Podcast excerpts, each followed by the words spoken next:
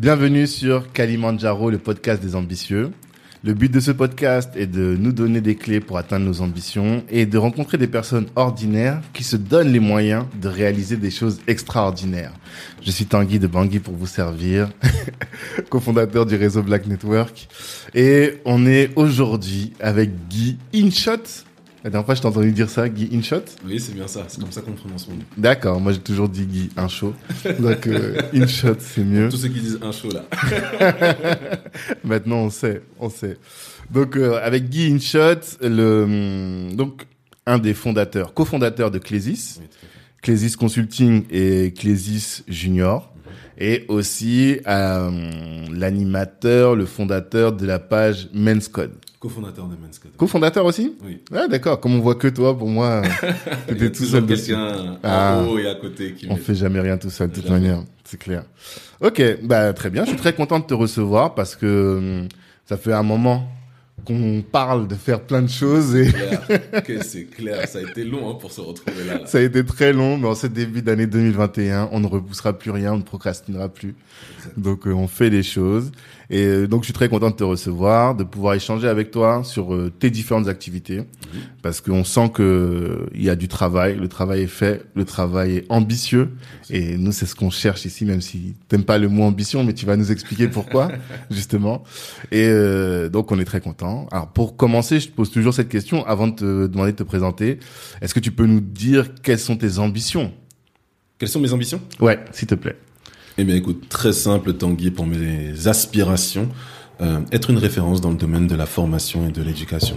Je crois qu'aujourd'hui, ce sont deux domaines qui vont permettre à tout un chacun d'atteindre ses objectifs et de se réaliser d'abord. Parce que ce qu'on croit, que ce soit chez Clésis ou que ce soit chez Men's Code, c'est que c'est l'être avant de faire et c'est faire avant d'avoir. Et quand tu es ce à quoi tu aspires, quand tu deviens la personne clé, phare, incontournable pour réaliser ton projet de vie, de vie en couple, de vie entrepreneuriale, de vie de salarié, de vie sociale, quand tu deviens la personne que tu dois être, tu vas faire des choses qui sont en adéquation, tu vas mieux te comporter avec les gens, tu vas mieux te comporter peut-être dans ton travail, tu vas te donner les moyens d'entreprendre comme tu le souhaites et tu obtiendras assurément les lauriers, les récompenses, les bonus, les plus, les opportunités que tu dois recevoir. D'accord. Nous, avec, euh, que ce soit avec ma femme ou avec d'autres, on dit toujours connais-toi toi-même. Mais plus que de se connaître, au final, c'est euh, d'être en phase avec soi. Et à partir du moment où on est en phase avec soi, tout le reste va découler. C'est ça que tu veux dire. Exactement, c'est un réel alignement. Quand tu es en phase avec toi et avec ce que tu aspires à être ou à devenir, forcément tout s'aligne, ça c'est clair. D'accord. Non, mais c'est top, c'est intéressant. Euh, donc, être, faire, avoir. Yes. Ça, c'est ta, ta triptyque. Oui, clairement. Ok. Et toi, tu interviens sur tous les champs? Tu aides les gens à être? Après, tu les aides à faire. Et ensuite, tu les aides à avoir aussi. Alors oui, clairement, aujourd'hui, avec le cabinet de conseil notamment, c'est clairement ce qu'on fait. Mhm. Clésis, ça veut dire vocation en grec. D'accord. Ce mot n'est pas choisi au hasard, Mhm. parce que beaucoup de personnes s'inquiètent quand elles veulent entreprendre ou, ou même quand elles veulent évoluer dans leur carrière, parce qu'on accompagne les particuliers sur ces deux aspects-là, Ok. se demandent mais quels sont leurs dons, quelles sont leurs passions, qu'est-ce qu'elles peuvent faire? Elles se sentent parfois même pas capables de faire certaines choses. Et avec le cabinet, ce qu'on leur dit, c'est que non, yes, you can, tu peux Mhm. faire les choses. Ok. Comment est-ce que tu peux faire les choses? Bah, En te découvrant. Mhm. En découvrant quels sont tes dons, quels sont tes talents, quelles sont tes passions, quelles sont tes aspirations. Et de là découle la mission. Il y a toujours quelque chose qui t'énerve, qui te met en espèce de sainte colère. Je veux résoudre ce problème maintenant parce qu'il m'enquiquine moi et mes proches. Comment faire? Et parfois, quand tu te penches sur la question, tu te rends compte que tu as des dons et des talents pour pouvoir les faire, pour pouvoir apporter une solution. Ces capacités que tu as, parmi certaines d'entre elles, il y a des choses que tu aimes tellement faire que tu te rends même pas compte de les faire. C'est la passion. D'accord. Ça peut te permettre de répondre à une mission et ça, ça t'entraîne dans ta vocation. C'est la raison pour laquelle on a choisi Clésis comme nom. D'accord. Donc l'idée, c'est d'aider chacun à atteindre, à découvrir sa vocation Tout à fait. pour ensuite l'exécuter dans une de, dans des actions. Exactement. Une fois que tu découvres ta vocation, ce que tu sais faire, ce que tu aimes faire, ce que tu veux faire pour les autres, parce qu'un Mhm. entrepreneur n'est qu'un serviteur des autres, Mhm. là tu entres dans ta vocation et c'est facile de t'accompagner pour mettre en place des process, mettre en place une organisation, développer des techniques de vente ou autres afin de t'aider à récolter l'argent qui te permettra de vivre de ta vocation. Et du coup, comment t'aide chacun à découvrir sa vocation, que ce soit avec euh, Clésis Con- Consulting, avec Clésis Junior et avec Men's Code Alors avec Clésis Consulting, c'est simple, c'est à l'aide de nos formations. D'accord. t'aider à atteindre les objectifs que tu veux. On va partir d'abord de toi. Et une fois qu'on est parti de ton histoire, de ton, de ton expérience, de tes skills, on est en mesure de mettre en place un ensemble de séries d'opérations qui vont t'aider à atteindre les objectifs que tu t'es fixés. D'accord. Avec l'école des futurs leaders de Clésis Junior, que je présenterai tout à l'heure, eh bien, c'est en permettant aux enfants de se découvrir. Pas découvrir uniquement des connaissances, ça on le voit déjà à l'école, mais découvrir ce qu'on appelle des compétences, c'est-à-dire savoir utiliser, exploiter, appliquer les connaissances que tu as au quotidien. On avait cet exemple tout à l'heure, c'est bien de savoir additionner des chiffres, mais si on te dit pas dans quoi utiliser l'addition de ces chiffres ou la soustraction de ces chiffres, globalement, ça sert à rien. Rendez-vous compte de ce que, euh, il y a que- quand on regarde un, un arc-en-ciel, par exemple, il y a Ouais. que sept couleurs dans le monde. Il y a que sept couleurs. Regardez ce que Leonardo, Lé- Léonard de Vinci a pu faire Mhm. avec ces sept couleurs, tous les tableaux qu'on a pu avoir. Regardez avec sept notes de musique ce que Beethoven a pu faire. Regardez avec seulement dix chiffres ce que Bernard Madoff a pu faire.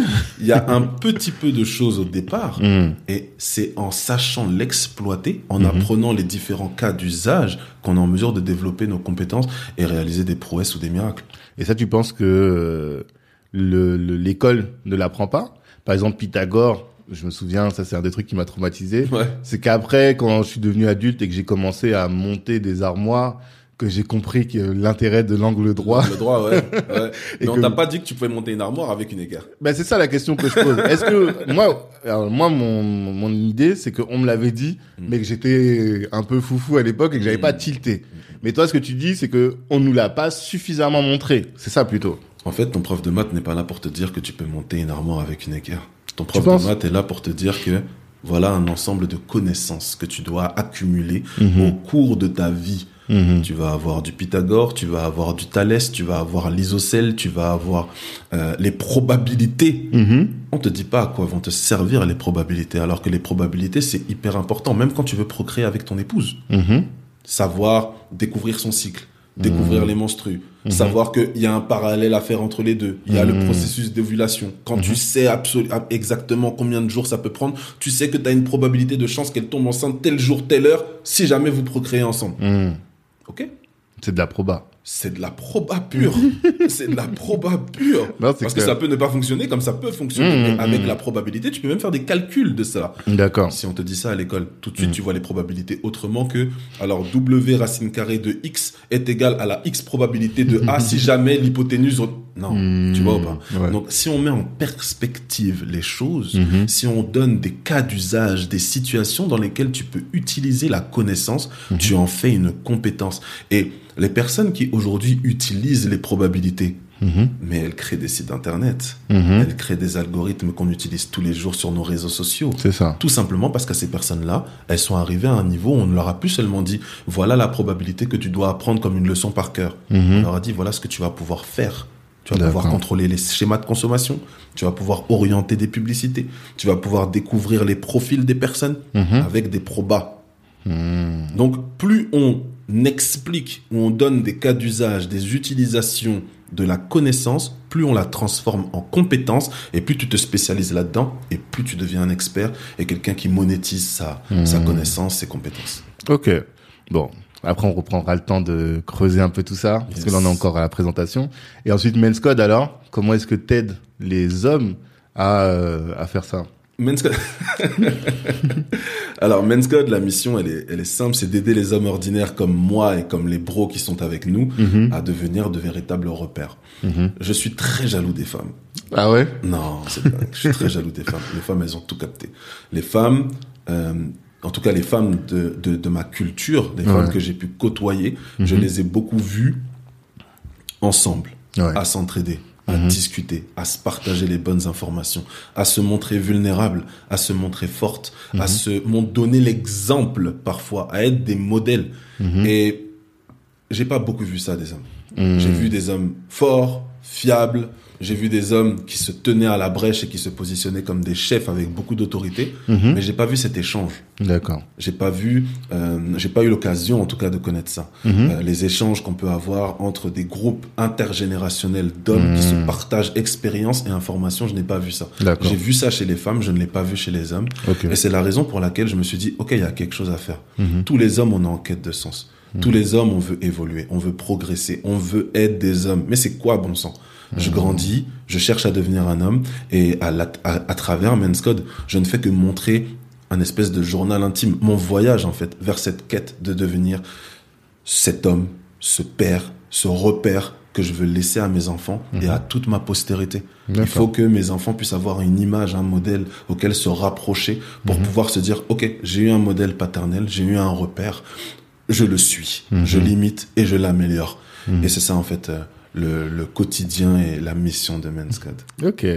On va redétailler tout ça après par la suite. Euh, donc là, on a bien compris ton ambition et le, le but des échanges qu'on va avoir, c'est de d'essayer de les comprendre et de comprendre tes stratégies.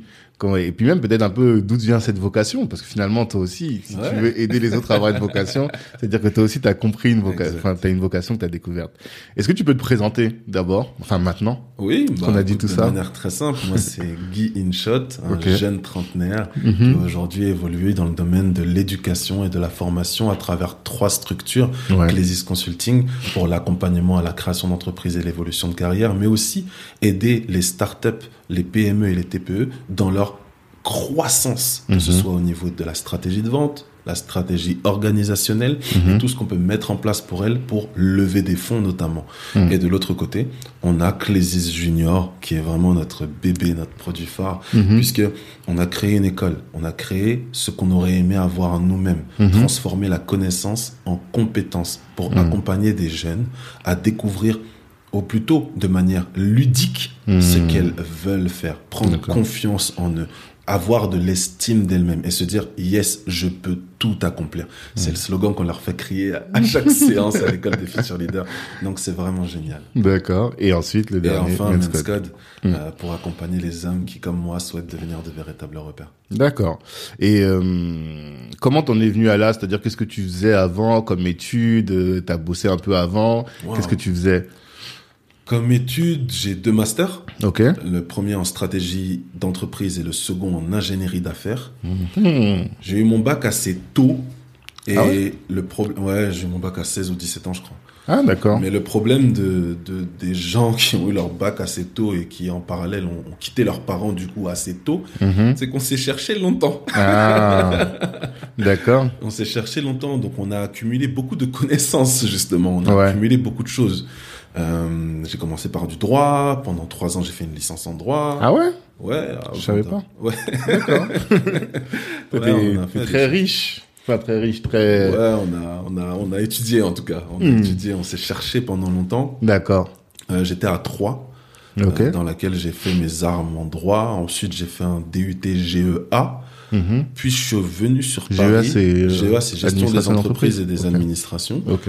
Puis, je suis arrivé sur Paris où j'ai repris à zéro avec un BTS, il me semble. Ah ouais? Ouais. Alors que t'avais déjà fait 5 ans d'études presque au final. J'avais déjà fait 5 ans d'études. Ouais. J'avais déjà une licence en droit. Et un- un DUT GEA DUT. que je n'ai pas terminé. Ah ok, d'accord. Donc, ensuite, je suis arrivé en, à Paris pour un BTS MUC. Mhm. Après ça, j'ai fait un bachelor en entrepreneuriat. J'ai enchaîné avec un bachelor en gestion de patrimoine. ouais, L'homme le plus diplômé que je connaisse. laisse tomber, Mhm. laisse tomber. Mais tout ça pour, au départ, je- enfin, ça m'a fait beaucoup mal parce que pendant longtemps, je me suis dit, ça sert à rien. Ouais.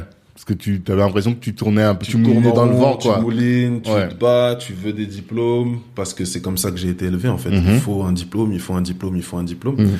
Et, et, et je voyais pas comment m'en sortir sans, mais je ne savais pas exactement ce que je voulais faire. Ok. Donc j'ai fait ça, gestion de patrimoine. Ensuite, j'ai fait un master en stratégie d'entreprise. Ok. Entre temps, j'ai beaucoup entrepris, Mhm. notamment dans l'externalisation commerciale. C'est la première structure que j'ai faite. Ah ouais? Ouais. Pendant que tu étais étudiant, du coup? Pendant que j'étais étudiant et j'ai continué après mon master en stratégie d'entreprise. Alors, externalisation commerciale. Externalisation commerciale, qu'est-ce que c'est? C'est très simple, c'est un mot barbare, mais en fait c'est simple. Mhm. Des personnes ne savaient pas vendre, Ouais. elles sont brillantes, mais elles ne savent pas parler de leur projet. Et Mhm. mon travail, c'était de les accompagner là-dessus. Ok. Donc en externalisation commerciale, on avait trois offres. La première, c'était la formation. Mhm. T'aider, toi, tu as envie d'être autonome, bah, on t'aide à vendre, tout Mhm. simplement. Si t'en as pas envie, pas de problème, on vend pour toi à l'aide Mhm. de nos téléopérateurs qu'on a formés à la vente de tes produits. Mhm. Et enfin, la force de vente supplétive, là, je me déplace carrément à ta place pour aller signer des contrats. Donc, je Mhm. signais des clients pour mes clients. C'est Ok. ça, en fait, l'externalisation commerciale. D'accord. Et donc, on a créé ça. C'était super. On a inventé des storytelling. Créait on. des- Vous étiez à plusieurs? Oui, je suis jamais seul. C'est ce que j'ai cru comprendre. Je suis jamais seul. Mhm. Jamais, jamais. Même si c'est moi qu'on voit, je suis jamais seul. Il y a toujours quelqu'un. D'accord. Et, et, et après ça, Alors pourquoi ça s'est terminé cette aventure? Oh là là, j'étais jeune. Ouais, t'avais quel âge? Je sais pas, je devais avoir 23 ans, je crois. Ok. J'avais 23 ans, il me semble. Mhm. 22 ou 23. Et euh, la personne qui était avec moi était un peu plus âgée Ouais. et s'est comportée avec moi comme un un peu plus âgé mais malveillant. je, me suis fait fait carotte. comme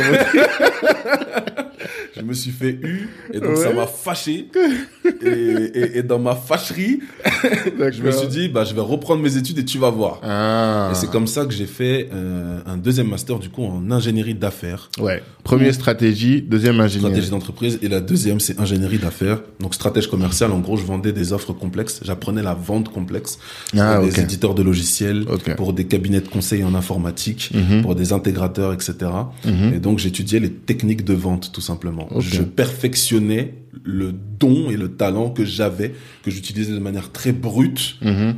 Et donc j'ai Oui, parce que toi, t'es talent. très porté sur la vente, alors, au final. Parce que la boîte que t'avais, c'était de la vente. Ouais. Stratégie commerciale. Bon, j'imagine que la vente, euh, la vente. ça y va aussi. Et là, tu termines encore là-dessus. Ouais. Mais pourquoi moi, je te connais dans les RH Parce que je t'ai dit la vie, oh, la vie.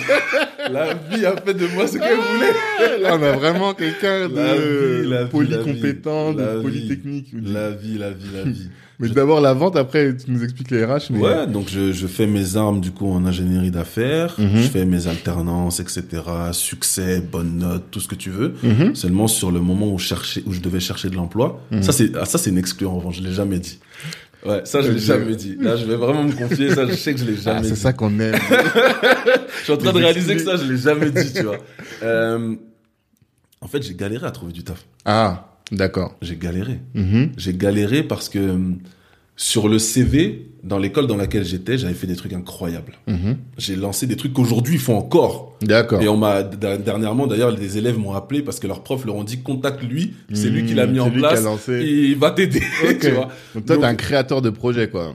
T'as vraiment cette on a idée-là. fait, ouais, on a fait des choses. On a Mm. innové, on a donné des initiatives, on a fait de très belles choses. Comme quoi. Tu peux donner un exemple? C'est simple en fait. Euh, dans l'école dans laquelle j'étais, on nous a donné carte blanche à un moment donné pour la faire connaître. Ok. La faire connaître de manière intelligente. Mhm. Et donc, pour la faire connaître de manière intelligente, le, le directeur pédagogique de l'époque, que je considère comme l'un des hommes de ma vie, il m'a Mhm. vraiment challengé, il m'a, il m'a, il m'a trop poussé. Il m'a vraiment poussé. Il a été dur comme un père. Ah ouais Non, vraiment. C'est quelle vraiment. école Eurydice Business School. Eurydice. Ah, c'est un nom qui, qui me dit quelque chose. Ouais. À. Saint-Denis, aujourd'hui, ils ont plein de campus partout, ils ont bien évolué.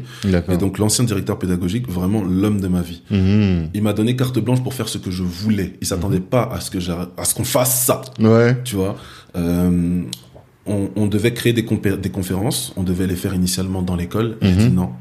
Toutes les conférences qu'on va faire, on va les faire à l'extérieur de l'école avec des partenaires prestigieux. Ce qui fait qu'on a Mhm. fait des conférences chez IBM sur l'intelligence artificielle, un truc que personne ne connaissait en 2015. Ok. On a parlé d'intelligence artificielle. On a été chez HPE pour faire ce qu'on appelle de de, de la communication positive, tout ce qui est lié à- au management par les couleurs, à la communication bienveillante. HPE, c'est Hewlett. Packard. HPE, c'est Hewlett Packard. Ok, d'accord. à l'époque, Mhm. c'était euh, notre chère Elisabeth Moreno qui était Ah, tête de. HPE. Ça, c'est une femme. hein. C'est ma femme.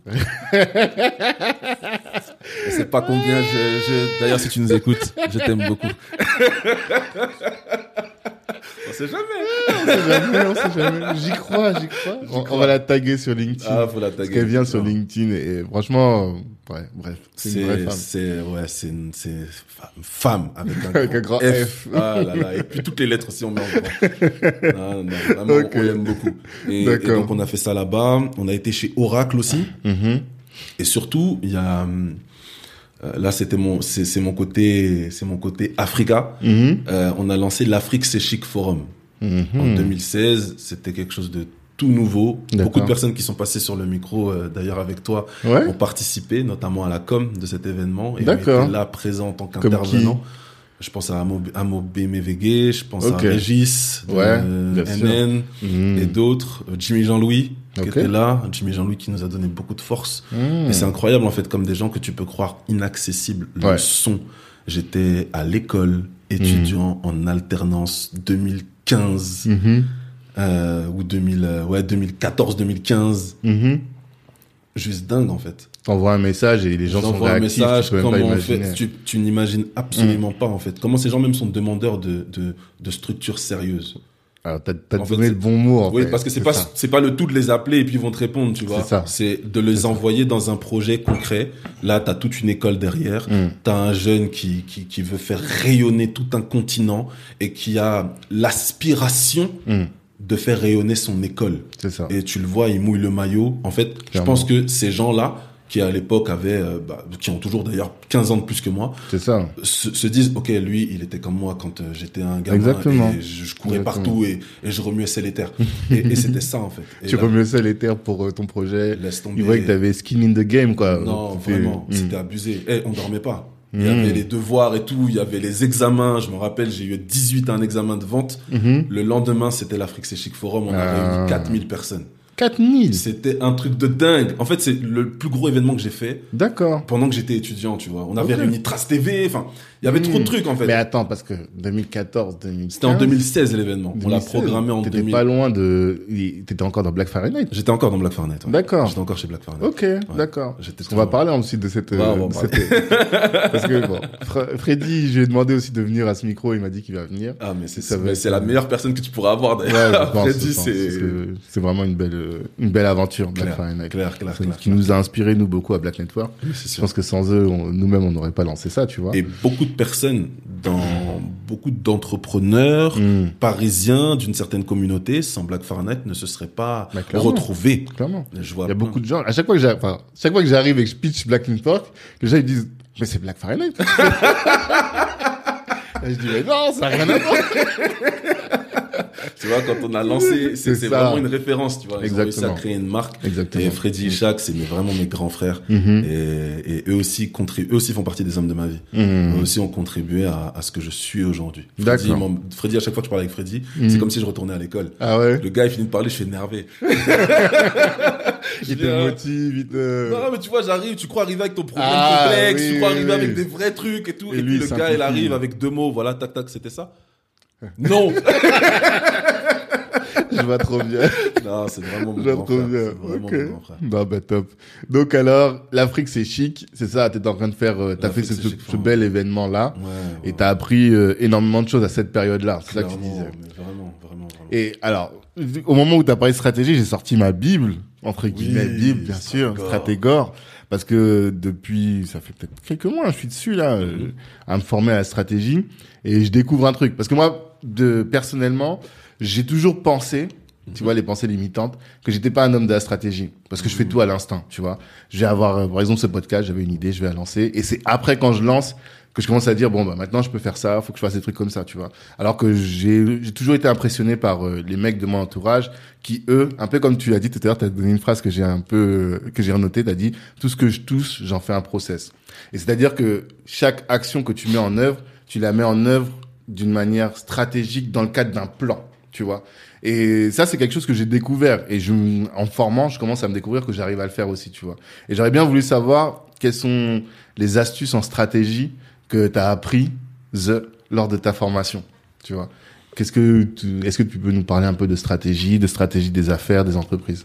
La première chose, c'est définir une cible, un pourquoi. Mhm. Tu vois. Il y a, y a rien qui peut se créer. Il n'y a pas de.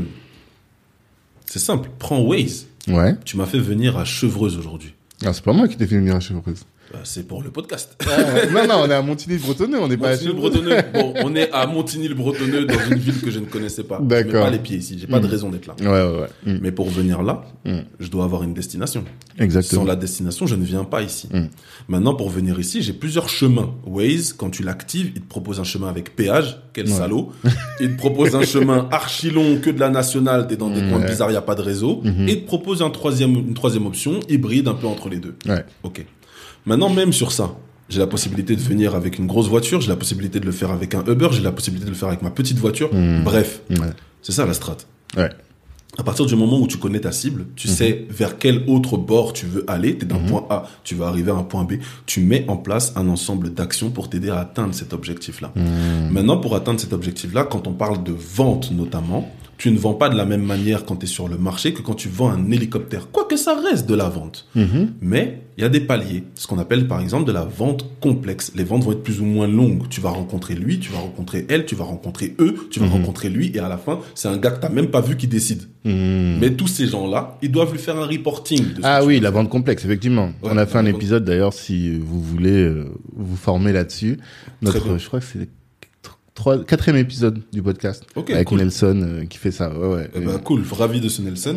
la, la vente complexe, c'est ça. C'est Mm. t'aider à agréger un ensemble d'interlocuteurs qui ont tous des objectifs en plus différents, des fonctions différentes, et il faut Mhm. que tu leur fasses comprendre la même chose. Mhm. selon leur aspiration. Mm. Ça, ça te demande de mettre en place un ensemble de techniques, comme par exemple le storytelling. Le storytelling, beaucoup croient que c'est juste raconter une histoire. Non, c'est raconter des témoignages.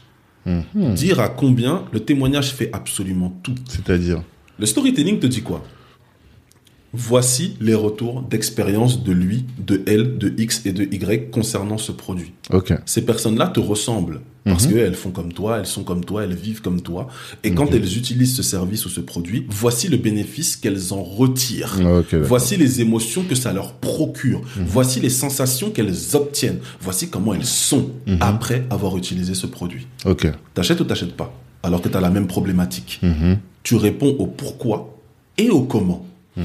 Et que ce soit de la vente, que ce soit de l'organisation, que ce soit un développement logiciel, c'est toujours pareil. Il y a une cible. Comment cette cible se comporte? Comment cette cible est? Quelles sont les attentes, les problématiques et les aspirations ou ambitions Mhm. de cette cible? Une fois que tu les as, tu es en mesure d'appuyer sur les bons boutons. Ok, si la personne aspire à ça, elle va avoir besoin de d'obtenir, de faire et d'être cela pour pouvoir réaliser ce dont elle a besoin et répondre à son problème. Mhm. Pourquoi elle veut répondre à son problème? Parce qu'elle a besoin d'une sensation. Sensation de bien-être, sensation d'élévation, émotion, joie, euh, satisfaction, peu Mhm. importe. Mais ça répond à des instincts bien primaires et bien clairs. Les émotions et ce dont elle a, et la sensation qu'elle veut avoir, le bien-être. Passer d'un problème à un bien-être. Une fois que tu as ça, tu mets en place les jalons. Mhm. Et dans ces jalons, il y a les étapes que tu vas suivre pour atteindre l'objectif. Il y a la manière de faire pour atteindre cet objectif. Si tu veux susciter une émotion particulière, par exemple, et Mhm. t'adresser à la personne euh, comme il se doit. Mhm. Chez Clésis, on tutoie tout le monde. Il y a des gens avec qui ça passe et des gens avec qui ça passe pas. Mhm. Il y a des gens, tu peux pas les tutoyer. Tu es obligé de passer d'abord par le vouvoiement. Tu Ouais. les tutoieras après. Mhm. Tout ça, ça fait partie. Tout ça, ça fait partie. En fait, tu détermines quel est le moyen que tu veux mettre en œuvre pour atteindre ton objectif. Tout à fait. Et, Et, ça, c'est la stratégie. toujours, euh, c'est ça. À partir du moment où tu fais ça, tu fais de la stratégie. À partir Mhm. du moment où tu organises quelque chose, tu fais de la stratégie. Même Mhm. ranger ta chambre, Mhm. c'est stratégique. Tu commences par les vêtements, peut-être ton armoire. Tu vas commencer par les vêtements que tu mets tous les jours. Tu vas les mettre dans un coin. Les Mhm. vêtements que tu mets pas parce que c'est pas la même saison, c'est pas la bonne saison. Tu les mets dans un autre coin. Mhm. C'est de la stratégie. Mais alors, quelles sont les clés pour avoir une bonne stratégie d'entreprise? Savoir décortiquer les choses. D'accord Si tu n'es pas capable de décortiquer les choses, tu as des difficultés à établir une bonne stratégie. Mhm. Décortiquer des choses, c'est quoi? C'est mettre en place un process. Ok. Tu fonctionnes comment? Mhm. Et cette substance, les gens n'arrivent pas à les mettre dans leur grenier. Les gens n'arrivent pas à les thésauriser, à les mettre de côté, à les mettre à part pour pouvoir créer des modèles. Mhm. Qu'est-ce qui fait que la Société Générale existe depuis des centaines d'années? Elle a créé un modèle. Ce modèle, c'est quoi? La culture d'entreprise, par exemple. Tu vas dans certaines sociétés, les gens sont tous pareils. Ils se comportent tous pareils, ils ont tous les mêmes vêtements, ils mangent aux mêmes heures, ils parlent de la même façon. C'est ce qu'on appelle la culture d'entreprise. Comment ça s'inculque Mhm. on a dégagé un modèle.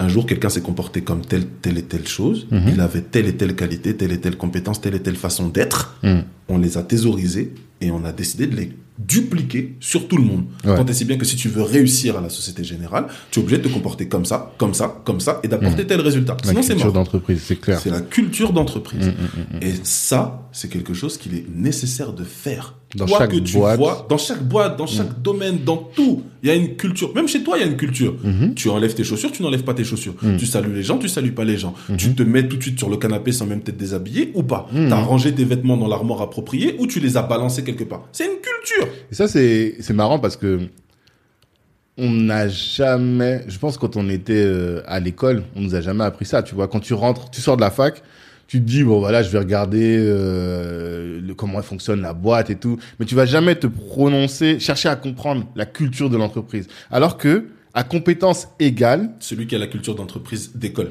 exactement. Et C'est ça, c'est le vraiment ça. savoir-être. Mm. Ça, c'est l'adaptation. Mhm. Si tu n'es pas quelqu'un qui s'adapte et qui veut imposer ta façon de faire ou ta façon de vivre ou ta façon de voir les choses sur les autres, tu vas mourir. Mm. Tu vas mourir. Tu vas aller nulle part. On arrive dans Black Network. Si tu te comportes pas comme Tanguy a vu que c'était bon, tu vas pas faire long feu, en fait. C'est ça. Alors que tu peux être compétent. Alors que tu peux être C'est même pas une question de compétent. compétence, c'est ça. Mm. Tu vas pas faire long feu. Tu ça. Mm. peux être le meilleur. Tout, tout le monde réuni ne peut pas t'égaler. Mais tu vas pas rester. C'est ça. Il y a une phrase qu'on a beaucoup, c'est que si tu es le plus brillant, et c'est pour ça que j'aime pas seulement la compétence, mais que j'aime le savoir-être, et que c'est sur ça qu'on se bat dans toutes mes entreprises. Tu peux être le plus compétent au monde. Si tu es compétent, si tu habites dans une grotte, on va mettre en place une route goudronnée. Pour ceux qui vivent, euh, pour ceux qui connaissent un peu certains pays, il n'y a pas le goudron partout. Donc, ça. on va mettre, c'est pour ça que je précise, une route goudronnée, une belle route. On va mettre une route goudronnée pour aller te chercher dans ta grotte, Ouais. dans ta forêt. Seulement si tu te comportes mal, on va prendre cette même route goudronnée pour te laisser dans ta grotte. Tu vois t'assure, pas vrai. Alors que tu peux ne même pas être le plus calé, le plus ceci, surtout dans l'évolution professionnelle. Ouais. En revanche, si tu as le savoir-être qui va, tu es dans Mm. la culture d'entreprise, tu es fiable, les gens peuvent compter sur toi, Mm. tu fais preuve de leadership sur ta tâche. Et on va peut-être parler du leadership, parce que beaucoup voient le leadership en position d'autorité, en force, en argent. C'est Ah. pas ça du tout. Si tu es doué dans ta tâche, tu fais preuve de leadership là où tu es, dans ton petit périmètre, Mm. on va l'étendre, on va élargir l'espace de t'attente, élargir, élargir, d'accord. élargir, élargir. Pourquoi? Parce que tu es fiable en fait. Tu fais preuve de leadership dans les choses dans lesquelles on t'a, dans les petites tâches qu'on t'a confiées pour Mhm. te donner par la suite les véritables. Et ça, les gens ne le voient pas. Et ça, c'est du leadership. Donc, si tu as le savoir-être, Mhm. tu évolues dans absolument toutes les sphères. Mhm. Parce que tout le monde va te vouloir. Qui veut de quelqu'un qui est juste brillant, mais qui ça. se la pète C'est ça, On clairement. veut pas de toi. Clairement. Qui veut, qui veut de quelqu'un qui est moyen, Mm. mais à son contact, tu es en T'es à joie, t'es à l'aise, tu souris, Mm. tu apprends même des choses parce que même si il croit ne pas avoir de compétences, en fait, en étant à côté de lui, tu développes des skills. Mhm. Comme il est cool, tu développes des skills d'être cool. T'as plus de facilité, T'as plus de à, facilité. à appréhender les choses à côté de gens comme ça. Exactement. C'est ça. Et ça fait toute la différence. Ça fait vraiment la différence. Et même, souvent, j'entends les gens parler de leur boîte et ils expliquent ça. Ils disent, il y a des gens dont il faut se méfier dans l'entreprise. C'est ceux qui performent, mais qui n'ont pas la culture d'entreprise. Ils sont toujours dans la négativité, en train de dire, ah, mais non, mais c'est nul, c'est nul, ah, mais on peut pas faire ça. Mais qui performent quand même, tu vois. Ces gens-là, là, il faut les virer. Tu vois. Pourtant, ils vont te ramener du résultat, mais ils vont détruire l'ambiance dans la boîte. Ils et- voilà, c'est le bon C'est le terme. Covid-19. C'est bon. Ils sont là, ils- tu les touches, ah, c'est. C'est trop ça. c'est trop ça. Et alors que ce que les gens recherchent, c'est quelqu'un, un, qui performe et qui est aligné avec la culture de la boîte. Tout à fait. Et il y a plein de boîtes sur Terre, ça veut dire que si t'es pas aligné avec cette culture, bah, en fait, c'est à toi d'aller chercher la boîte avec laquelle tu vas être aligné ou de créer ta propre boîte avec ta propre ta culture, structure. quoi. C'est exactement ça, effectivement. Bon, là, on est parti loin. Mais, euh, mais stratégie d'entreprise, en tout cas, c'est ça. C'est un objectif. Et finalement, la vraie réflexion en stratégie, c'est toujours de savoir c'est quoi ton but, quoi. Parce que quand je vois les gens qui ont réussi autour de moi, c'est toujours des gens, ils se disent voilà, moi mon but c'est ça. Et ils vont toujours se, et après, tout ce qu'ils font, c'est qu'ils se donnent les moyens d'atteindre ce but-là. Et c'est ces gens-là qui sont stratèges au final. Exactement. Euh, et, et, et encore, je vais rapporter une nuance. Alors, il y a des slogans que j'aime bien et qu'il faut que qu'on qu'on adopte. Dream big. Ouais, Je crois que c'est PSG. d'accord. Rêve grand. N'aie pas peur en fait d'avoir un objectif grand. Moi, mon objectif, c'est de renouveler l'éducation. Mhm. C'est un objectif incroyable. Je sais pas à quelle porte il faut toquer pour dire voilà l'éducation, ça doit être comme ça. Ouais. C'est mon objectif. C'est ma vision, c'est ma, ma vue. Il faut renouveler le tout pour créer des êtres humains fiables, épanouis et productifs. D'accord. Donc il faut revoir l'éducation. Mhm. Ok, très bien. Ensuite, n'écoute que toi. Sprite. Mhm. Fais les choses à ta sauce. Il y a des gens qui croient que euh, être un entrepreneur, ça signifie être instruit. Il faut un peu d'instruction, c'est vrai. Mhm. Être instruit, euh, être intelligent, euh, avoir toutes les, toutes les compétences dans sa tête. Mhm. Henry Ford a révolutionné le monde automobile. Il a arrêté l'école au CP. Mhm. La seule chose qu'il sait faire, c'est parler d'automobile. Il est spécialisé là-dedans. Le reste, il a des experts qui connaissent. Et s'il a une question, expert 1 répond. Mhm. Expert 3 répond. T'es pas obligé d'avoir tout en tête. Moi, j'ai fait cette erreur longtemps. Je Mhm. connais tout et tout. Quand je voyais quelqu'un d'intelligent, j'étais jaloux limite. Ouais. Comment ça, il est intelligent Comment ça, il sait? Je- je La comme culture générale, j'étais pas bien. Je me disais, mais attends, mon associé qui travaille avec moi, brillantissime. Elle connaît tout sur tout. Elle est intéressée par tout. Elle est bonne dans Millie. Elle ça. est intéressée par tout. Elle est, elle est, elle est, elle est trop douée. Mon seul don, moi, c'est parler avec les gens. Mhm. C'est tout. C'est-à-dire Quand je la vois, je suis frustré. Elle a fait ça, elle a fait ça. Dans la journée, elle a été hyper productive. Moi, dans la journée, j'ai fait une tâche. Ouais. Peut-être bien, Ouais, mais j'ai ouais. fait une tâche. Mhm. Elle en a fait 50. Mhm. Et quand tu regardes toutes les tâches, elle les a super bien faites. Mais c'est pas grave, c'est son don.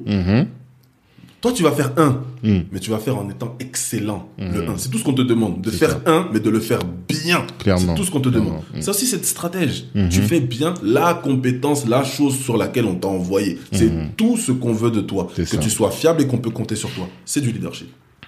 Ça, c'est du leadership.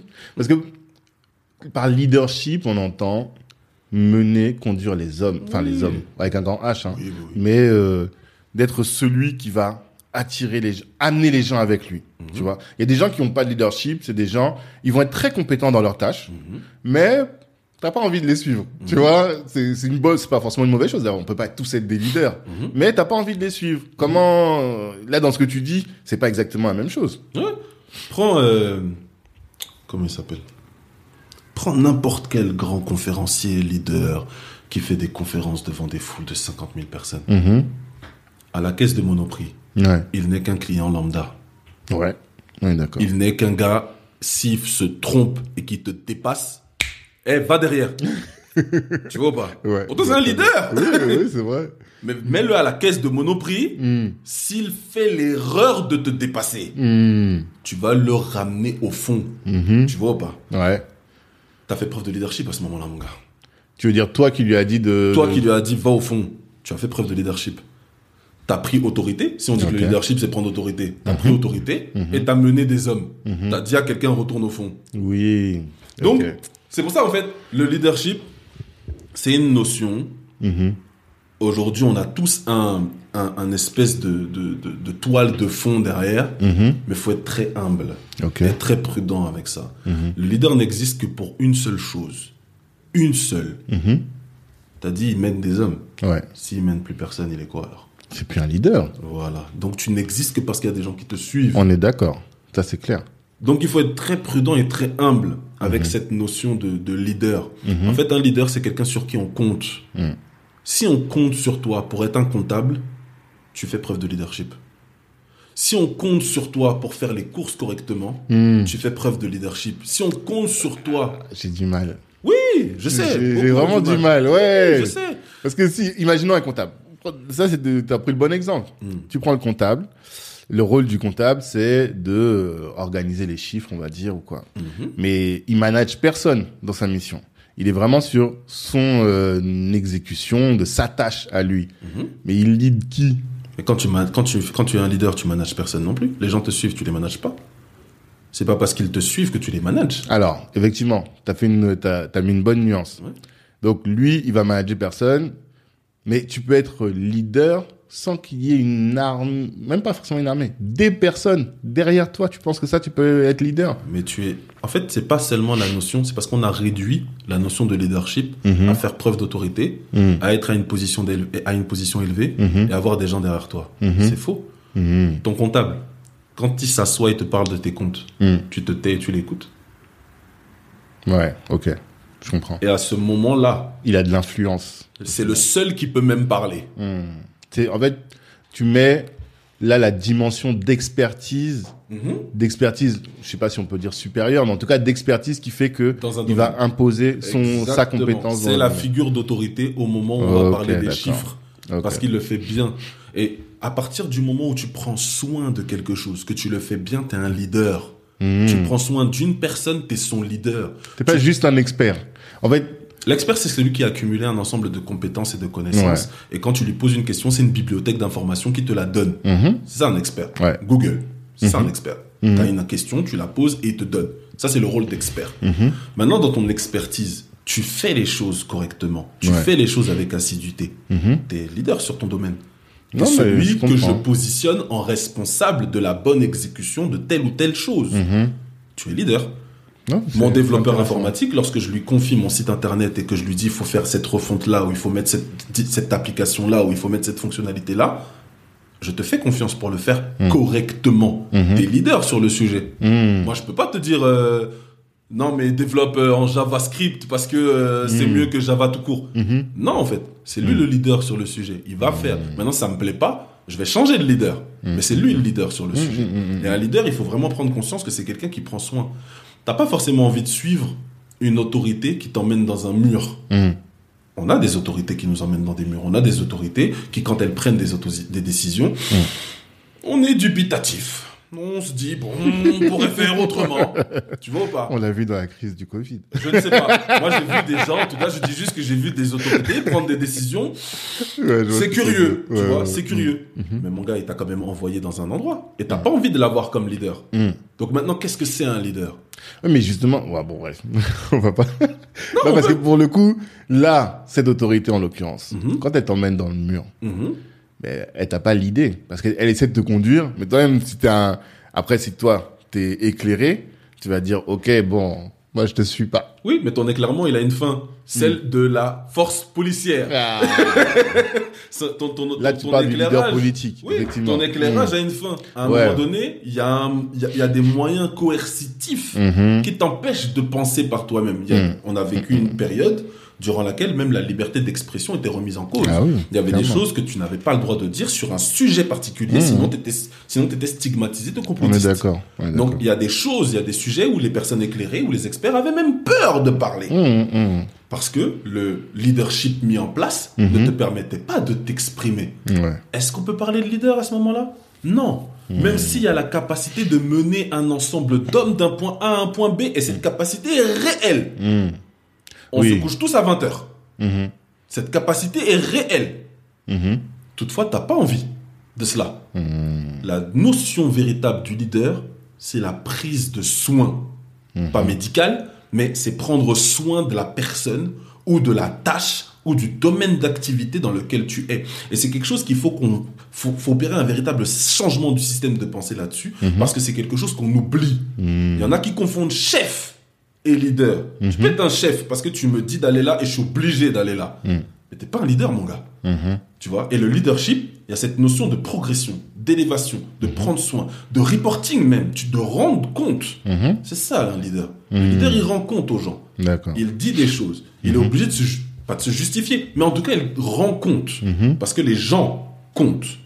Et ça, ça fait toute la différence. Et c'est vraiment une notion sur laquelle moi j'insiste en tout cas. Ok, c'est hyper intéressant d'avoir cette discussion parce que tu as ouais, éclairé une partie de ma lanterne sur ce sujet-là parce que nous on aimerait bien justement euh, impulser du leadership justement Mhm. dans bon nous on dit dans la communauté mais Dans une communauté, oui, dans une communauté, on a le droit. en tout cas on, aim- on aimerait ça et le- on est justement dans cette phase de réflexion Oui. de faire quoi sur qui sur comment et tout Mhm. et là ça permet de changer un peu le curseur. Mhm. En tout cas, c'est une réflexion qui permet de revoir un peu ce que nous on avait comme idée reçue Mhm. sur le sujet et d'ouvrir le champ des possibles sur d'autres choses. C'est intéressant. Ok, donc euh, je sais pas comment on en est arrivé là, mais on est en train de La parler. discussion, la magie de la discussion. c'est ça. Mais l'idée c'était à la base de parler. On parlait de ton parcours et t'expliquais que oui, c'est parce que je t'ai parlé de stratégie d'entreprise. Et donc tu as fait de la stratégie, ensuite de l'ingénieur- ingénierie d'affaires. Oui. Et on n'a pas expliqué comment t'en es venu au RH. Ah ouais, oh là Du coup. La vie, mon ami, la vie, la vie, la vie a exercé son leadership sur moi. Ouais. Comme je disais, et c'est la période, c'est la partie. euh, Tu trouvais pas de taf. J'ai Mm. pas trouvé de taf. Ouais. Parce que justement, j'avais réalisé des belles choses à l'école et je- Mhm. je voulais que mon CV soit valorisé en tant que tel. Hum, hum, hum. Sortie d'école, quand tu sors d'HEC, on te propose 33, 35K. Mhm. Moi, je dis non. Comment ça Ah, 35K, oui, ok, 35K en salaire. En salaire, ouais. On Mm, te mm. propose un salaire annuel, annuel brut de Mm. 33, 35. Mais dans le domaine de l'informatique, on te propose des salaires packagés, donc plus élevés et Mm. plus intéressants. Ok. Euh, moi, j'avais vu, j'avais des échos de certains, de certains camarades de promo qui, euh, qui avaient atteint des salaires assez intéressants en package. Et moi, je me suis dit, non, en fait, tant que j'ai pas ce salaire-là, je bouge pas, Parce que j'accepte toi, t'étais, ah, t'étais pas dans l'informatique? Tu, Justement, ingénieur d'affaires, c'est dans le domaine informatique. ouais, c'est ça, d'accord. Ok, d'accord. Donc j'étais dans le domaine informatique. Ok. Donc je prétendais à un salaire packagé d'un minimum de 50, 55. tu En vois. sortie d'école. Sortie d'école, mon gars.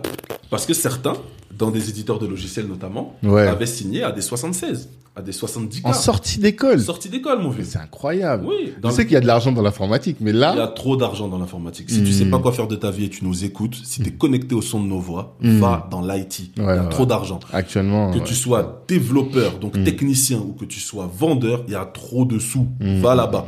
Il y a trop de. Mais 70K en sortie d'école, c'est énorme. 70K, mon gars. Celle qui a signé le, le, le plus élevé dans, dans ma classe à l'époque, elle était à Hmm. 75 ou 76K. Ah, regardez combien ça fait. Parce que des fois, on dit 70K, les gens voient pas euh, ce que ça fait Ça comme fait ta en- fiche de en- paye. fiche de paye. Bah, Aujourd'hui, c'est un peu déformé parce qu'il y a le prélèvement à la source. Mais 70K Ouais. en package, euh, elle, son package, c'était 50-50. Mhm. Donc, elle était à 38, euh, presque 40 fixe et presque 40 en variable. C'est énorme. 40, 4500 euros net mensuel, ça fait des beaux salaires. à peu près. Ça, c'est quand, ça, là, t'as pris 70, là. Ouais, j'ai pris 70 Voilà, en 70. annuel brut. Voilà. Si Tu tu, vois. prends 70, ça, Mm. c'est les salaires que tu faisais. D'accord. En sortie d'école. Sortie des Genre euh, 23 ans, euh, à peu près. Enfin, 27 ans. toi, c'était ouais. pour toi, mais quelqu'un normal qui sort avec. euh, Quelqu'un qui aurait fait un parcours, un parcours linéaire de voilà. 18 ans à truc, Mm. voilà, 23, 24 ans, Ouais. tu peux prétendre à ce genre de salaire packagé, je le précise. Qu'est-ce que Parce t'entends par packager Packagé parce que tu as une partie fixe et tu as une partie Ok, d'accord. Elle, par exemple, dans son cas, la, la camarade que je cite, Mhm. euh, elle faisait 75 ou 76K, mais Mhm. c'était coupé en deux. Donc son fixe était de, euh, je sais pas, 30, euh, 38, Ah, ok, d'accord. 38. Et ça, c'est les et le primes reste, c'était le variable Hmm. annuel qu'elle pouvait avoir. C'est ça. Mais Quand ça on voit donne- que le salaire médian est à 1700 euros par mois, Ça donne des perspectives d'évolution. quand même, envie, tu vois. Effectivement. Ouais. Donc, c'est hyper Donc toi, c'est ce que tu visais, quoi. Et donc, moi, je démordais pas de ça, en fait. Mm. J'ai fait des entretiens avec des DG, des Mhm. PDG, des directeurs commerciaux. Je démordais pas de ça. Tout le monde me voulait. Hmm. Mais à l'époque, il y avait quelque chose qui n'allait pas chez moi. Mon savoir-être. Ok. J'avais pas encore été brisé. Hmm. J'étais euh, fort de tout ces de toi, succès. quoi. Je dégageais énormément d'assurance. D'accord. Tant si bien que le, le directeur commercial, il me veut. Hmm. Mais les équipes, elles tremblent.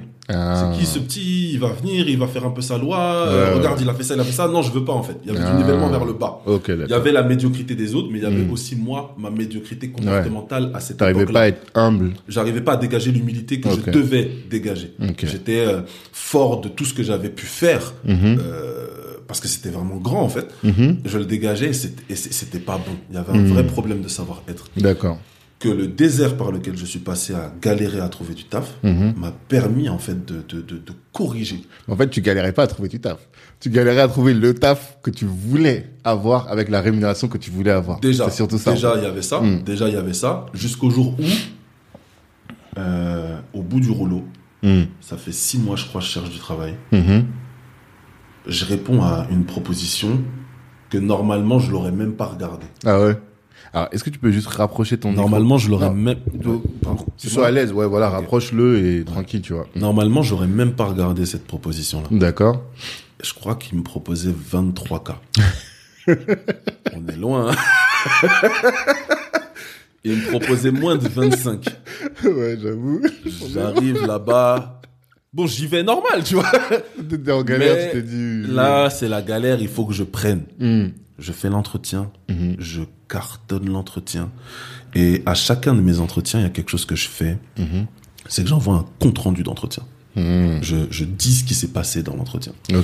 Donc je fais un PowerPoint, je rappelle l'entreprise, je fais une présentation de l'entreprise, je fais une présentation de ce qu'on s'est dit, je fais une présentation de mes forces et de mes points d'amélioration pour entrer dans cette À entreprise. chaque entretien, À chaque entretien, je faisais ça. À chaque entretien, je faisais une vente. Mmh. Et j'expliquais pourquoi c'est moi qui dois être là. Ah, c'est top. C'est pour ça qu'en fait, les directeurs commerciaux, ils kiffaient. Ouais. Les équipes, mm, mm, il va venir nous mettre la il va pression là. mettre la pression, là, il va faire ses trucs. C'est pour ça. Hmm. Et donc, là, je fais la même chose. Je fais la même chose. Devine la réponse du gars. Il dit non. Il me prend pas. Tu t'es dit, à ce salaire-là. Lui, il me dit, il me prend pas. lui, il me prend pas, lui. Il a le droit de pas me prendre, lui. lui. Tu mais il est fou. Je Il est fou. Et il me prend pas. Hmm. Il me dit, je te prends pas. D'accord. Gars, je me rappelle, j'étais en train de marcher dans le 7e arrondissement, j'étais face au, au- au musée de la Grande Armée. Mhm. Les larmes ont coulé. Aïe. Les larmes ont coulé. Les Mm. larmes ont coulé. Comment ça, lui, il me prend pas? Comment ça, lui, il a le droit de me dire non Je te jure. Il me prend pas. Mm. 30 minutes plus tard, je reçois un appel. Bonjour, euh, monsieur Intel, manager commercial de Robert Alf. Mhm. Mon ami, monsieur Intel, m'a confié votre CV. Vous avez entretien avec nous demain. Mhm. Vous êtes disponible Mhm. Je- Laissez-moi voir dans mon agenda. Fierté quand même. Et je venais de sécher mes larmes, mon gars. je venais de sécher mes larmes. J'imagine. Le gars, il me dit, j'ai rendez-vous. Je dis, ok, c'est bon, je, je déplace tout et je viens vous retrouver. Je passe un entretien dans le premier cabinet de recrutement au monde, Mm. Robert Alf. C'est la. Rolls-Royce Mm. de tous les cabinets de recrutement. Il n'y a rien au-dessus. Mhm. Je passe un entretien avec euh, la division IT, de, le manager de la division IT de ce cabinet de recrutement, qui cherchait à redynamiser, à réévoluer, qui avait besoin de quelqu'un qui y va, en fait. Et ce quelqu'un, c'était moi. D'accord. Donc la grâce a fait que dans mon orgueil, j'étais au plus bas, Mhm. j'ai été brisé, je me suis Mhm. retrouvé en plein Paris en train de pleurer. Mhm. 30 minutes plus tard, je suis appelé par un manager commercial d'une super méga grosse boîte Mhm. qui me dit viens bosser avec nous, je vais t'apprendre le métier et de la vente et du recrutement. Et c'est comme ça en fait que je me suis Ok, retrouvé dans une carrière de RH à laquelle j'étais pas du tout destiné parce que j'insultais ces gens. Ah ouais? Moi, je ne comprenais pas les RH. Vous faites quoi là? Comment ça vous comprenez pas Vous posez des questions. Elles veulent rien dire. D'accord. Et j'étais énervé. Dès que j'entendais un recruteur, j'étais énervé. D'accord. Je me suis retrouvé à recruter des gens. Bah, c'est bien, ça t'oblige à, à recréer le, le game, quoi, tu vois, à recréer le métier et ouais, tout. j'ai réinventé. Franchement, en tant que on a fait des, de très belles choses. On a réinventé le taf. Franchement, c'était génial. D'accord. Et c'est comme ça que je me retrouve euh, dans le recrutement avec le cabinet Robert Alf, avec un salaire du coup comme je le souhaitais. Dans tu ce vois, que tu aimais, dans quoi. ce que j'aimais. Hmm. Et non, trop fort. Ok. Trop fort, trop fort. Mais alors, là, t'étais top, je sais pas, moins de 30 ans, un bon taf, que t'aimes, une bonne rémunération finalement, du coup. Qu'est-ce qui fait que tu te dis, je vais entreprendre? J'étais un petit con. Bon, C'est bien, tu parles au passé. On sait que c'est Ah, fini. Bon, il y a encore des bribes, tu vois, mais, mais ouais, j'étais, j'étais, j'étais, j'étais, j'étais un petit con. Hmm. J'étais un petit con. Et il m'a, lui aussi fait partie des hommes de ma vie. Il m'a, Mhm. il m'a corrigé comme never. J'ai failli me faire virer tellement de fois. Ah ouais? Mais bien sûr. Pourquoi? Parce que j'étais un petit con. Mais sur quels éléments J'étais trop brillant. Trop brillant, mais oui, t'avais pas le savoir-être, c'est ça que tu... Il me manquait énormément de savoir Ok, que j'arrivais pas à m'adapter. L'environnement était, ne me, ne me ressemblait pas. Ah. Donc j'étais dans un environnement. Et là, il montre sa peau. Sais pas- il me le dit en scred, mais je vous le dis, je le balance. il montre sa peau. Non, d'accord. l'environnement, l'environnement, j'avais, j'avais, j'avais, j'ai eu beaucoup de mal Mhm. à m'adapter à l'environnement dans lequel j'étais. Ok, Beaucoup, beaucoup, beaucoup, beaucoup, beaucoup, beaucoup de mal. C'était très guindé, Mhm. très protocolaire, Mhm. très, euh, Huitième arrondissement. très huitième arrondissement. Ok, je Très, vois. très, très. Et puis pas, pas n'importe quelle rue, hein. Dans le le huitième arrondissement, la bonne rue du Ouais, huitième, je tu vois vois. très bien. C'était, un peu ça. Et, et, et moi, sortant de mon ghetto du 93, Mhm. euh, j'étais aux antipodes. D'accord. J'étais aux antipodes. Je j'ai j'ai pas su euh, j'ai pas su m'adapter. Mm. J'ai mis du temps en fait à m'adapter Mhm. euh, à, à certains codes que je Mhm. n'avais pas. Et c'est ces codes en fait qui t'ouvrent toutes les portes. Et, et, et je les ai acquis avec le temps, mais à, à, à, à coup de brisement. À Mhm. coup de brisement. Il y avait des nuits, je rentrais, c'était compliqué. Ah, Ouais, il y avait des nuits, je rentrais, c'était compliqué. c'est la différence entre le QI et le QE. C'est justement ce que j'ai vu dans ouais. voilà dans Stratégor, ils en parlent sur, dans le Ouais. chapitre sur le leadership. Ouais. Ils parlent de ça, de la, la, la capacité à s'adapter, à créer de la confiance avec les gens, tout ça. Celui, là, si vous nous écoutez, celui qui, qui, qui sait s'adapter Hmm. dirige le monde. Hmm. L'être humain est un- une espèce qui a su s'adapter au fil des âges. T'as tout dit, c'est vrai. Et, et si tu sais pas faire ça, Hmm. tu vas mourir. Mhm. Tu vas mourir émotionnellement, tu vas mourir. Hmm. Euh, physiquement, tu vas pas survivre. Mhm. Il est nécessaire de s'adapter. On l'a vu là avec euh, le Covid. Tu ne t'adaptes pas, tu meurs. C'est clair. Et, et, et c'est c'est tout. En fait, c'est tout. en simple fait. que ça, C'est simple. Là, on est à l'ère du digital. Tous les restaurants qui n'ont pas réussi à digitaliser leur activité, Ils les sont morts. commerces au sens large, Ils même, sont morts. Ouais, ils sont morts. T'as pas su euh, faire de la vente emportée, t'es Hmm, mort. C'est ça. C'est simple. Demande à Bic, demande à Kodak, demande à Nokia. Hmm. Tu n'as pas su prendre un virage, tu rentres dans le mur. Clair. Point final. C'est clair. Et, et, et, et, et- et la vie, parce qu'on est des êtres humains et qu'on grandit, te donne la chance euh, d'apprendre Mhm. et d'évoluer Mhm. et, et te donne des chances, mais elles sont pas illimitées. Donc, il faut que tu t'adaptes en fait. Ouais. T'as pas d'autre choix. Il y a des systèmes qui sont là et crois pas qu'avec tes petits bras tout seul, tu vas révolutionner les systèmes. Hmm. Ça demande euh, de s'adapter au ça. système De existant connaître le système. de connaître les codes du système existant, Mhm. d'évoluer dans le Mhm. système existant pour arriver et faire entendre ta voix. Mais tant que tu n'es pas arrivé au stade nécessaire pour que ta voix porte, Mhm. mon ami, tais-toi. Mhm. N'essaie pas de crier dans le désert pour que les gens t'entendent. tais-toi. Il y en a à qui ça a fonctionné, mais ils n'ont Mhm. pas les métiers qu'on a. Ça. Mais toi, si t'es pas arrivé au stade auquel tu dois être pour pouvoir crier, tais-toi. Et, et ça, c'est la douleur qui te l'apprend quand clair. tu as ce... Certains vont dire ce leadership, mais cette envie d'autorité, en fait. Mhm. Quand tu as ce truc où tu peux fédérer des hommes, effectivement, parce qu'on a Mhm. fait. Mais avant d'arriver à fédérer des hommes, tu dois apprendre à suivre des personnes. Et un bon leader dans le sens de fédérateur qui t'emmène d'un endroit à un autre, qui pousse des hommes euh, quelque part, cette personne-là, là, Mhm. si tu as ça très tôt, tu vas être frustré très tôt Mhm. parce que tu on va pas te donner la chance de le faire au moment où tu le veux. C'est clair. Tu dois passer d'abord par écoute celui qui est déjà en place Mhm. et ensuite, une fois que tu as suivi ce qu'il fait, que tu appliques ce qu'il fait, que tu l'as déchargé, que tu fais preuve de leadership dans le sens où tu le décharges Mhm. de ses responsabilités, de ses fardeaux, de ses difficultés, là, on va t'élever en autorité. Mm. Là, on va te confier un homme, dix hommes, cent hommes, mille hommes, Mhm. en fonction de l'organisation. Mais pas avant. Mhm. Avant, faut apprendre à se taire. Et ça, c'est la douleur qui te l'apprend quand tu as ce truc en toi que tu dois euh, ça. diriger. Toi, tu l'as appris dans la douleur, quoi. Ah, je l'ai appris en souffrant, mon pote. Je l'ai D'accord. appris en souffrant. Et du coup, euh, ça a fait que t'es pas resté dans la boîte ou... Oui, je suis pas resté. Ok. Je suis pas resté. On m'a demandé de partir. Oui. Poliment. Pour dire les choses plus simplement. On m'a dit, si tu pouvais trouver un autre truc, euh, ça On nous faciliterait la tâche. Donc, c'est t'a ce que j'ai la fait. porte de sortie. On m'a montré, pas, non, les gens sont classe, tu vois, ils m'ont juste dit, trouve quelque chose. Donc, c'est ce que j'ai fait. Ok. Euh, et c'est là où je suis arrivé responsable recrutement. Ok. donc chez un éditeur, où là, j'ai pu m'exprimer un peu plus librement parce que j'avais les codes. Hmm. J'avais les codes, j'ai pu faire les choses, Mhm. j'ai pu évoluer, j'ai pu avancer, j'ai pu développer des activités, j'ai pu euh, faire entendre ma couleur dans le sens de mon, mon dynamisme Mhm. euh, et, et prendre les initiatives que j'avais à prendre parce que c'était clairement le challenge pour lequel on m'avait demandé d'être là. Donc là, tout l'intra l'intrapreneuriat, l'entrepreneuriat, euh, le, sens des initiatives, innover, le relationnel, le commerce. Là, je mettais tout en œuvre. Là, je mettais tout en œuvre. Et pour le coup, j'ai vraiment dirigé des hommes parce que toutes les personnes que j'avais recrutées, je crois, elles étaient 50, Mhm. plus les gens que j'avais pas recrutés, tout le monde me, tout le monde suivait. Ok.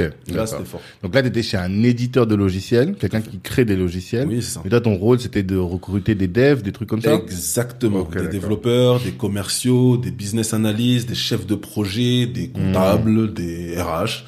Tout ce qui pouvait servir à l'entreprise pour qu'elle Mhm. puisse se développer. Ok. Mettre en place des process d'intégration, Mhm. mettre en place des process d'onboarding, mettre en place des process de développement. Mhm. Tout ça, c'était mon rôle. Donc en termes d'organisation, en termes de stratégie, comme on aime le dire, Mhm. en termes de vente même, parce Mhm. qu'il faut faire connaître l'entreprise. L'entreprise fait quelque chose de pas sexy, Mhm. et, et, et l'entreprise a besoin de sang neuf, Mhm. de jeunes notamment, mais aussi de pouvoir attirer des nouveaux talents euh, en son sein. Et le c'était une storytelling, quoi. Là, il le faut du storytelling. Là, il faut du storytelling euh, Là, faut raconter la vie des choses. Là, faut, Mhm. faut créer de l'engouement, faut créer de l'émotion. Et, et, et c'est ce qu'on a vendu à plusieurs écoles pour Mhm. permettre à cette entreprise notamment de, c'est ce qu'on appelle la stratégie de campus management, euh, pour permettre à l'en- à l'entreprise de- de- d'acquérir des talents euh, de la part d'écoles cotées Qui ne connaissent pas le métier, Alors, mais avec des élèves qui Stratégie de campus management. le campus management. C'est la gestion euh, relation école-entreprise quoi. Avant on disait ça, mais aujourd'hui, tu sais, t'as une stratégie de réseaux sociaux à mettre en place Ouais. pour rafraîchir et pour donner le côté cool que les jeunes veulent. Ouais. T'as une stratégie de nouvelle culture d'entreprise Mhm. à insuffler Ouais. puisque euh, tu vas recruter des jeunes. La, la moyenne d'âge de, de l'entreprise dans laquelle j'étais, c'était 48 ans. Mhm. Les gens étaient assez euh, assez âgés. Surtout sur des, des aspects techniques, enfin, sur, un métier aspects- technique. quoi. Voilà, sur un métier technique où Mm. tu as besoin de de- de- d'innovation en fait. Mm. Et les gens n'innovaient plus. Ok. Les gens n'innovaient plus. Mhm. Et, et c'était difficile. Il y avait une vraie fracture. Il y avait des, des très jeunes qui étaient là, mais malheureusement, il n'y en avait pas assez. Et il y avait une espèce de, de fracture sociale au sein de la même entreprise, Ok. qui pourtant sont pas nombreux. Donc c'était étrange. Euh, des gens qui se plaignaient parfois de la direction parce que la direction n'était pas assez présente. Ok. Euh, bref, il y a- alors qu'on n'était pas nombreux. Et, et en fait, des problèmes que tu dois rencontrer normalement dans une boîte de 1000 personnes. Mhm. On les rencontrait dans une boîte de 200 personnes. C'était Ok. pas logique. Donc il fallait remettre de la proximité, Mhm. il fallait créer une nouvelle culture d'entreprise, il fallait insuffler un certain dynamisme. Et ça, c'était la casquette de responsable recrutement et de chief happiness officer que j'avais. T'étais chief happiness officer? Ouais, c'est un rôle que tu prends un peu comme ça. Ok. Alors aujourd'hui c'est un métier à part Ouais, entière. c'est ça, hein, Ouais, c'est un métier à part entière. Là c'est un rôle que j'ai pris, bon qui m'a valu des primes, mais c'est un rôle que j'ai pris parce que effectivement il y avait une espèce de, de dépression Ouais. au sein de cette structure qui faisait que les gens n'avaient plus l'envie. Et quand t'as plus l'envie, tu viens juste là parce que le salaire est intéressant. Ouais. Mon gars, tu n'innoves plus, la boîte Non, meurt. ça, les gens végètent là et, ils gagnent un Et- salaire, mais la boîte n'avance pas. Et surtout que le rôle des ressources humaines, on le limite bien souvent à, euh, au fait de ramener les gens et ensuite de les exclure ou de d'organiser leur sortie. Ouais. Alors qu'en réalité, c'est la gestion des hommes au De sein de la structure Exactement. Et de la fidélisation. Fidélisation En fait, des talents, c'est- il y a ouais. un vrai, un vrai enjeu là aussi. Et c'était clairement mon enjeu. Mhm. Le turnover était de presque 35%. Ok. Les dire que gens- les gens, ils restaient pas dans la boîte. quoi. Partait, mon gars. Hmm. En un an, un, un, un collaborateur sur trois était parti. Ouais. Et là, tu peux pas avoir un projet d'entreprise Tu comme ne ça. peux pas. Mm. C'est pas possible. Tu as Mm. besoin d'hommes et de femmes pour Mm. travailler. Sinon, ton entreprise ne, ne vit pas. Mm. Sinon, c'est une petite entreprise et tu fais tes petites prestations tranquille. ça. Mais là, à l'échelle de 100 personnes, c'est une entreprise, c'est une. PME. Et, et, et, et, et, et- et donc, mon vrai rôle, Mhm. c'était cette stratégie de fidélisation. C'était ça, en fait, ma, ma vraie mission. Tu peux mettre toute la musique, tout le folklore en place. En Mhm. fait, mon objectif, c'était de faire en sorte que les gens ne partent pas. Et c'est un pari gagné, puisqu'on est passé de 35% de turnover à à peine 5% de turnover. Ah. C'est fort. Parce qu'il y avait un gros sentiment d'appartenance. Quand je suis parti, beaucoup Mm. sont partis. Ah ouais. Quand je suis parti, il y a 20 personnes qui sont Mais parties. pourquoi t'es parti alors du coup? Vu que là t'étais aligné, t'étais bien. euh, Ah, mon ami, là, on m'a proposé la Rolls-Royce des contrats. oh, là, on m'a proposé la Rolls-Royce des contrats. D'accord. Là, on m'a proposé. Là, là, là, là, tu vois, quand tu penses aux jeunes cadres dynamiques, Hmm. là, là, on était dedans. Ah, oui, là, on d'accord. était dedans. Là, on était dedans. Là, on est arrivé à, à 80K annuels. Mhm. Ouais, 80K En package annuels. aussi ou? Package, toujours. Mhm. En 60-40 pour Mhm. la répartition. D'accord. On est arrivé à une voiture de fonction assez Mhm. intéressante. On est arrivé à un projet d'entreprise. Là, c'est la partie où, genre, euh, projet d'entreprise. on m'a apporté un projet d'entreprise vraiment faramineux. Oui, Mhm. il fallait renouveler tout un système d'activité. ouais. Quand t'as entendu, tu t'es dit, moi aussi, je, je veux prendre partie à Voilà, ça. c'est ça. Je veux prendre partie oui, à l'aventure. Mais du coup, quand t'as ça, parce que moi, je vois beaucoup d'entrepreneurs, par exemple, leur entrepreneuriat vient d'une frustration. Par exemple, moi, c'est mon cas. Ce qui fait que là, je quitte le monde du salariat, c'est une frustration. Pas une frustration forcément parce que le projet ou non, c'est je sens que en entreprise, je suis pas exploité à la hauteur de ce que ce à quoi j'aspire et du coup, je pense qu'en créant mon propre projet, au moins je pourrais m'en vouloir qu'à moi-même Mhm. si j'ai pas fait quoi, tu vois. Mais il y a pas beaucoup, j'en connais quelques-uns mais c'est assez rare quand même, de personnes qui sont bien dans leur boîte, qui sont bien rémunérées, qui ont une activité qui est alignée avec leur personnalité, parce que vraisemblablement, toi, là, de ce que je ressens, t'es un peu dans cette idée-là de valorisation des talents, et même Mhm. derrière, si t'es dans la vocation, c'est aussi pour ça, tu vois. Exactement. Donc, comment ça se fait que quelqu'un qui est bien dans son taf, aligné, quitte et se lance dans l'entrepreneuriat où c'est dur. L'entrepreneuriat, c'est dur. Les gens qui viennent et qui nous disent c'est facile là, non, non, non. C'est des menteurs. C'est des menteurs. fort, fort, fort, fort. Donc, qu'est-ce qui fait que tu bascules? C'est très simple. La vocation. Ok. Ma vocation, c'est pas d'accompagner une entreprise dans son évolution Mhm. ou euh, dans la gestion de ses ressources humaines. Ce n'est pas ma vocation. Ok. Ma vocation, c'est de transmettre mes galères. Mhm. J'ai galéré, Ouais. j'ai accumulé de l'expérience dans la douleur. Mhm. Ma vocation, c'est de t'aider, toi qui nous écoutes, à avoir cette expérience-là sans douleur. Ok.